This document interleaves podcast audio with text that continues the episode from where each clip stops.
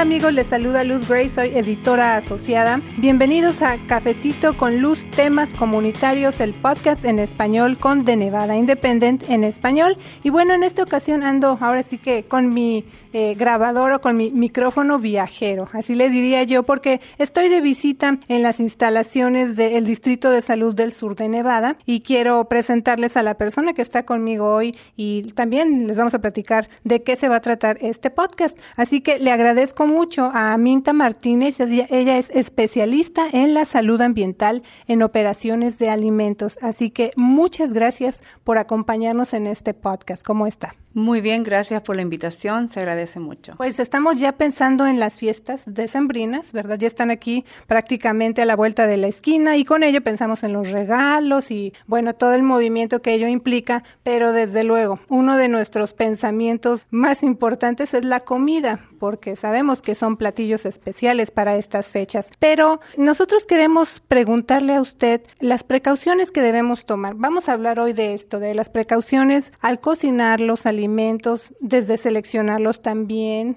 cómo se tienen que mantener cuando nosotros somos los que cocinamos. Y también hablaremos de cuando decimos, bueno, yo no quiero cocinar esta vez, voy a ir a comer a algún lugar ¿Qué pasa también si nos llegamos a enfermar por comer alimentos que estén en mal estado? ¿Qué es lo que debemos hacer si hay quejas y cómo llegar aquí con ustedes en el Distrito de Salud del Sur de Nevada? Pero bueno, empecemos entonces por esa parte de estamos en casa, ya tenemos todo listo para empezar a cocinar, pero ¿qué, qué precauciones tenemos que tomar?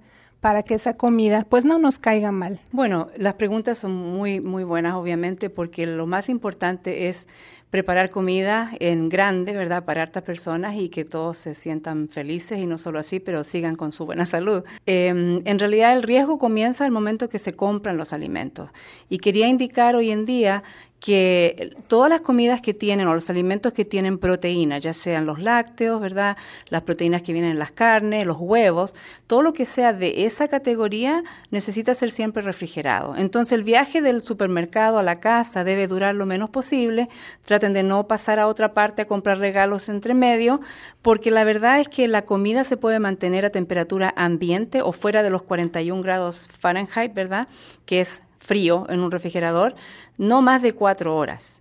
Después de cuatro horas las bacterias ya se han multiplicado a grandes números. Entonces, pensemos que ya trajo la comida como corresponde, ¿verdad? Y ya se, se gastaron a lo mejor media hora en eso. Al llegar a la casa, refrigere todo antes de empezar a cocinar. Cuando ya empieza a cocinar, Nuevamente, estamos ya con media hora menos, ¿verdad? Por el viaje del supermercado a la casa. Imagínense tres horas donde la comida puede estar afuera. Entonces, mientras está preparando la comida, también está en esa temperatura que está entre 41 y 70 grados, y, esa temperatura es, como quien dice, la más, eh, la más ideal para todas estas bacterias. Una de las cosas primordiales es lavarse las manos. Por lo general, eh, en la casa uno maneja las comidas a mano libre, ¿verdad? Sin usar guantes. Pero si usted se lava las manos con frecuencia, va a disminuir la posibilidad de virus para que estén en la comida y después, una vez que entren al cuerpo de uno, lo enfermen. Considere también, una vez que ya ha cocinado, que si va a tener, por ejemplo, una especie de buffet en su casa, ¿ya? O la comida está servida para que todos picoteen o agarren un poquitito cada vez, que también eso no sea por más de dos horas porque como le digo, ya le hablé de las cuatro horas, lo cual significa la media hora del viaje al supermercado, ¿verdad? Las 45 minutos a una hora de preparación y muchas veces más que eso, y después por lo menos dos horas que se sirva ya una vez que se cocinó. Entonces, o, una vez que se cocinó, podría a lo mejor ir un poquitito más allá, pero lo ideal es tener, por ejemplo, utensilios de los cuales la gente puede agarrar el mango, ¿verdad? Y que no se agarren las cosas con la mano. Al preparar la comida, eh, evitar la contaminación cruzada. O sea, cosas que son muy peligrosas como el pollo, las comidas que están crudas, no pueden estar cerca de las comidas que ya están preparadas.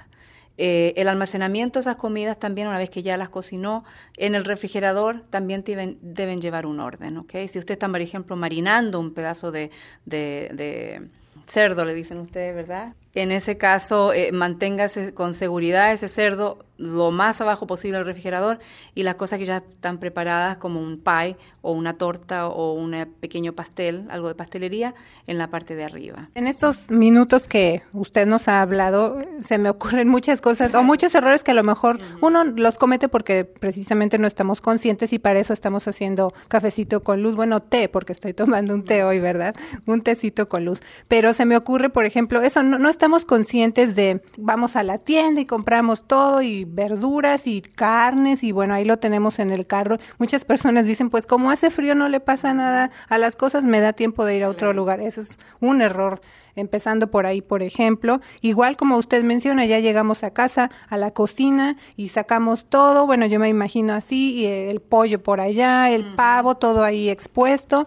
A veces el pavo, también eso es otro riesgo, pienso. El pavo viene congelado. ¿Y qué hacemos? Pues lo metemos allá abajo del chorro del agua. O sea, una vez más lo digo, desconocemos cómo preparar ese alimento. Es, un, es un, una pieza bastante grande de comida. Imagínese cuánto tiempo ha estado congelada y se nos hace fácil eh, pues descongelarlo así, ¿no? En realidad, Luz, tú has tocado en algo súper importante y es el descongelamiento de la comida. Eh, esto viene ya desde los, uh, los avisos, ¿verdad?, que, que, salen en general en cuanto a salud pública cuando se compra el pavo grande. Mientras más grande el pavo, obviamente que más horas necesita descongelamiento. Puede ser hasta tres días a veces. Entonces, si estás hablando de más de 20, 22 libras, entonces es importante que si va a descongelar algo, planee con anticipación de manera que lo descongele en el refrigerador. Y en el refrigerador sería la forma más saludable de hacerlo porque ahí las bacterias se multiplican muy despacito. Pero si la persona se encuentra eh, con apuro y, y, y ese pedazo de carne lo está descongelando como el pollo, por ejemplo, a temperatura ambiente en la parte de la cocina donde estamos todos preparando la comida, eso no es una buena idea. Eh, pedacitos chicos de comida, por ejemplo, mm, eh, eh, camarones, en fin, pedacitos pequeños de, de, pescado tal vez, esos se pueden descongelar fácilmente y súper rápido debajo del agua corriente y el agua solamente tiene que estar siempre circulando para eh, asegurarse que se están eliminando todas las cosillas que puedan salir, ¿verdad? Del paquete, en fin, y de la posible contaminación de esto.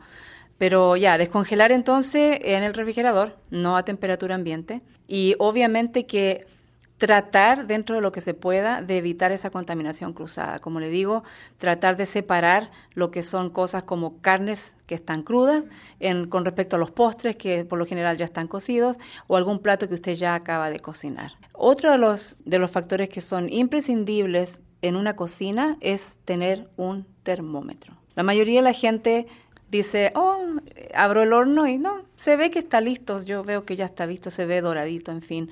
No es la forma, ¿verdad? La, la visión, el olfato, no son las formas de chequear si una comida está lista. La única manera de chequear si las bacterias dentro de esa comida han muerto, ¿verdad? O se han destruido es con un termómetro. Entonces hay ciertos números que la gente tal vez no tiene claramente en su mente porque son obviamente varios, pero se pueden se puede eh, visitar la página de internet de nosotros, ¿verdad? www.snhd.info o hacer un, search, ¿verdad? Una, una búsqueda en Google, pero en general todo lo que sea pollo y esto incluye el pato, se debe cocer y cocinar hasta 165 grados Fahrenheit. Si no le da ese valor el termómetro, que tiene que chequear ese valor dentro de 15 segundos que usted ya insertó el termómetro en la parte más gruesa de la comida, significa que todavía no está listo. No es la temperatura del horno, no es la temperatura de otras cosas. Eh, si es un gran pedazo de carne, por ejemplo, como un roast, también depende. Lo puede hacer a lo mejor a, cocimiento bien lento, ¿verdad? Pero mientras más baja la temperatura, más largo el tiempo que se requiere que la temperatura eh, interna se mantenga. Ahí son como 112 minutos a 130 grados Fahrenheit. Si esto es un pescado, 145 grados Fahrenheit por 15 segundos. Eh, lo mismo si es a lo mejor un steak o un bistec, ¿verdad? Algo similar a eso. Vamos a pensar en que no vamos a cocinar, como lo mencionamos también al inicio de Cafecito con Luz, decimos, este año no cocino, me voy a ir a un buen restaurante. Pensamos que pues, por ser muy caro la comida va a estar de primera, a, lo mejor el precio no tiene nada que ver, sino como usted ha venido informando, es la, la condición de ese alimento que nos vamos a comer. ¿Qué nos recomienda entonces para tratar de no enfermarnos? Porque desde luego nosotros no, no vemos lo que está pasando en esa cocina porque ordenamos eh, desde nuestra mesa, pero ¿qué, ¿qué pasa si pues nos llegamos a enfermar o qué precauciones podríamos tomar? Claro, o sea, partamos de la base que la persona ya se enfermó y piensa que se ha enfermado de algún restaurante particular porque fue una, un pedido no muy normal para ellos de comida, en fin, o vieron algo extraño, ¿verdad? En ese caso, nosotros en el Distrito de Salud del Sur de Nevada tomamos todas las quejas. Las quejas son anónimas. Por lo tanto, nosotros cuando respondemos a estas quejas en los restaurantes vamos, hacemos muchas veces una observación, hacemos una inspección a veces si es necesario y a veces estas quejas son eh, válidas, ¿verdad? Y la, la, persona del restaurante tiene que pagar una, un cargo por ese motivo. Entonces puede llamar por teléfono, puede eh, 759-1110, ¿verdad? Y decir que tiene una queja con respecto a un determinado restaurante.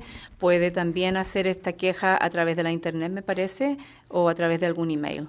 Así es que eso sería la forma de responder ante eso. Otra cosa importante también, usted menciona si nos enfermamos, vamos a comer en un restaurante y nos sentimos enfermos. Muy importante es que ustedes no solo hagan la queja acá, sino que si necesita ir al doctor, está muy enfermo, por supuesto, tenga eh, el, cuidado médico que necesita de inmediato, porque el Departamento de Epidemiología aquí en el Distrito de Salud del Sur de Nevada trabaja con nosotros para investigar estos asuntos cuando ya más de una o dos, tres personas empiezan a enfermarse de la, del mismo lugar. Tenemos que combatir, ¿verdad?, eso de raíz y tenemos que también pararlo. Y nosotros no obtenemos datos suficientes los datos no están presentes. Nadie quiere estar enfermo, por lo general la gente que se enferma mal va inmediatamente a querer dar información sobre qué es lo que comieron, cuándo fueron al restaurante, qué es lo que comieron, en fin.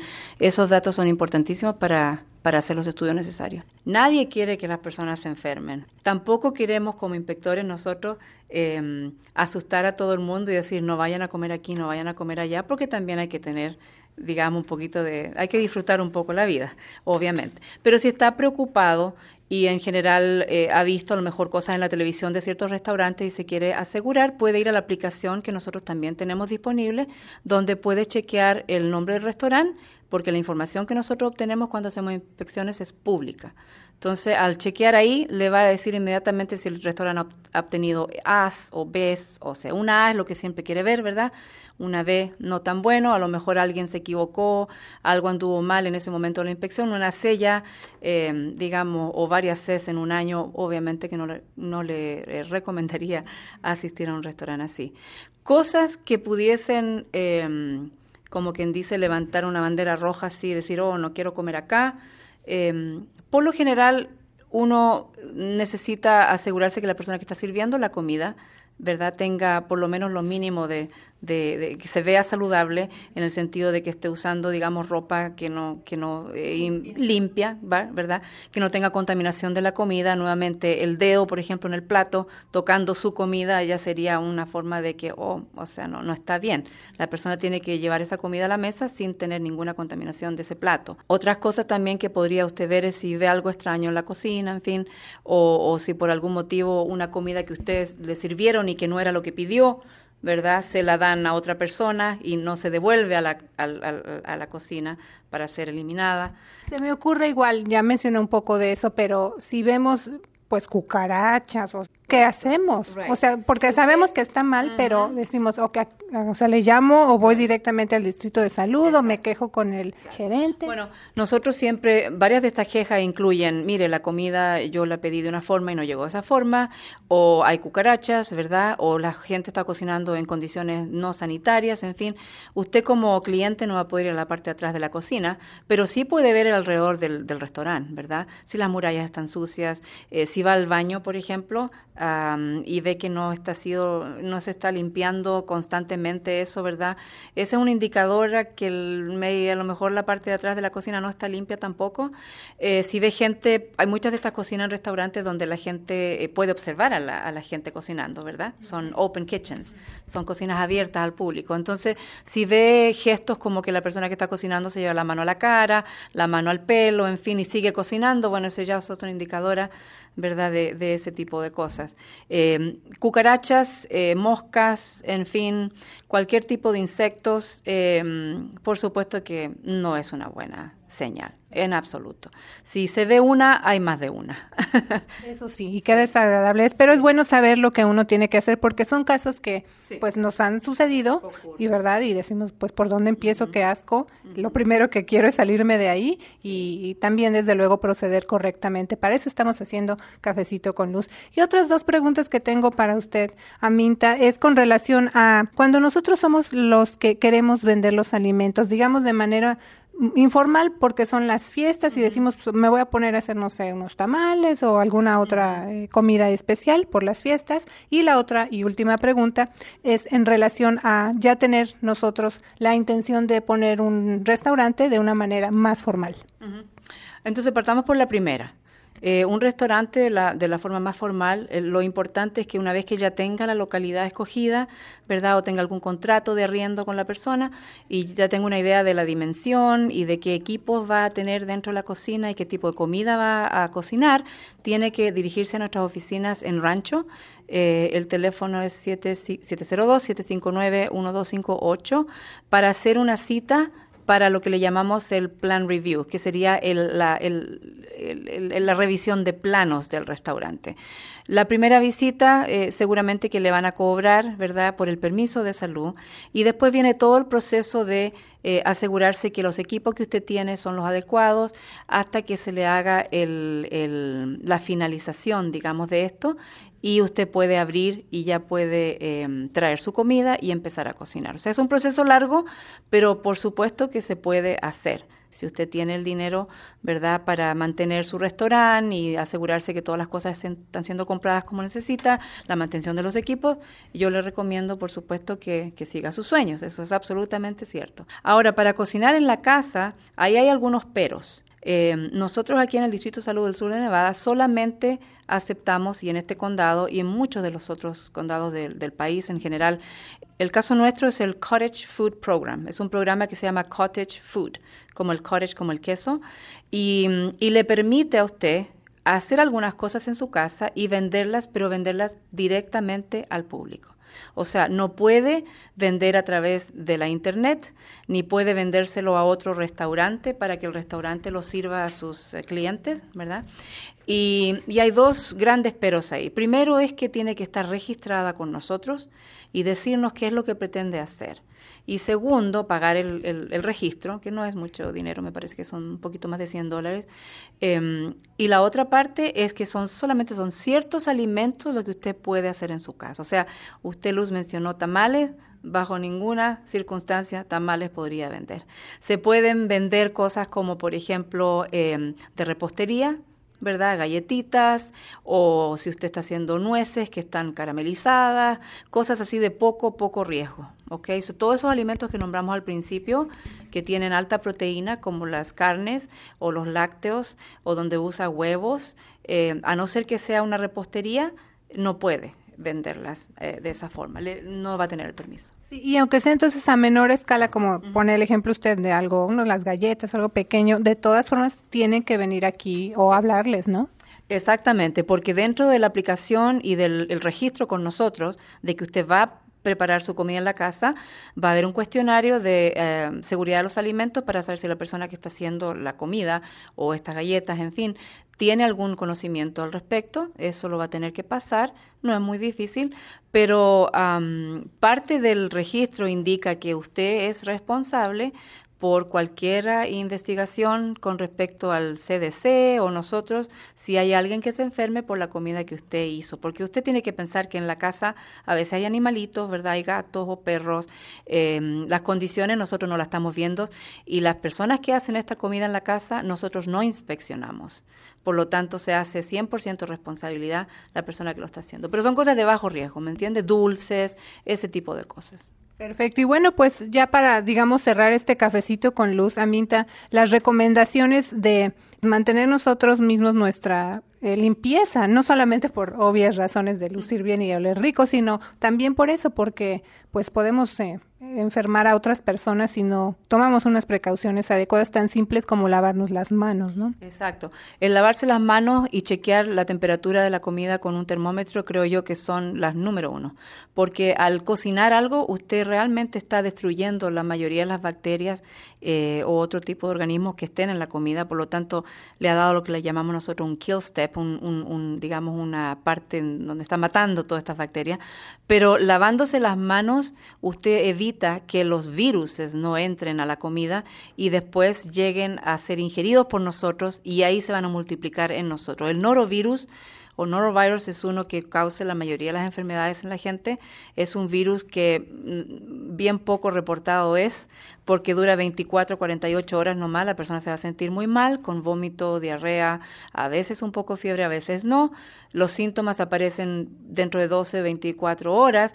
El problema es que después de dos horas usted ya está bien y ya no fue al doctor y nunca se supo, ¿verdad? Y esos son virus pasados de la persona que no se lavó las manos, y que obviamente en algún momento usó el baño y, y, está manipulando alimentos. Así que tenemos que, número uno, lavarnos las manos cada vez que empezamos la preparación y cada vez que cambiemos la tarea. Si está de repente preparando vegetales, que los tiene que, por supuesto, lavar, y ahora va a tocar, ¿me entiende?, otra cosa, un plato que está listo, por supuesto que tiene que lavarse las manos. Y en especial de ir de algo crudo a algo cocido. Hay que aprender desde cómo lavarse las manos y nos da recomendaciones el Distrito de Salud, enjuagarnos las manos con agua corriente tibia, aplicar jabón, o sea, no nada más el agua, frotar vigorosamente durante al menos 15 segundos, al menos 15 segundos, enjuagarnos con agua corriente que esté tibiecita, secarnos inmediatamente con toallas de papel desechables. Ahora, ¿cuándo nos lavamos las manos? ¿Cuándo debemos hacerlo? Pues cuando entramos a la cocina, desde ahí, después de tocarnos la cara, el pelo, la piel, no creo que todos lo hagamos, ¿verdad? Pero ya estamos aprendiendo. Después, obviamente, este sí, después de usar el baño, después de manipular productos animales crudos, como ya nos informaron, después de sacar la basura o limpiar y después de manipular, y esto está aquí con mayúsculas en la información, cualquier cosa sucia. Así que estas son las recomendaciones del Distrito de Salud del Sur de Nevada. Y bueno, yo le agradezco mucho a Minta por informarnos acerca de todo esto en estas épocas donde lo único que queremos hacer es eh, relajarnos, pasar muy buen tiempo con la familia y desde luego disfrutar alimentos deliciosos por la época. Y le agradezco mucho entonces esta información. Muchas gracias a la invitación nuevamente. Espero que haya sido algo que, que lo utilice la gente, ¿verdad? Y que se aprenda un poquitito más cada vez sobre eh, salud pública y cómo mantener la comida eh, sana. Es también importante, a de vez en cuando, si tiene internet o si tiene computadora, visítenos porque hay varias páginas que son de mucha ayuda y están en español. Excelente información. Muchas gracias de nuevo a Aminta Martínez, especialista en la salud ambiental en operaciones de alimentos con el Distrito de Salud del Sur de Nevada. Y gracias también a usted por tomarse este tecito, este cafecito con luz con nosotros y pues desde luego desearle que se pasen unas fiestas muy agradables, muy sanas, como acabamos de, escuchar. Y pues también el año hay que reflexionar en lo que hicimos y en lo que viene, que el año que entra sea mucho mejor todavía. Exactamente. Feliz Navidad para todos y un lindo año 2018. De Nevada Independent en español, nuestro estado, nuestras noticias, nuestra voz. Gracias a todos.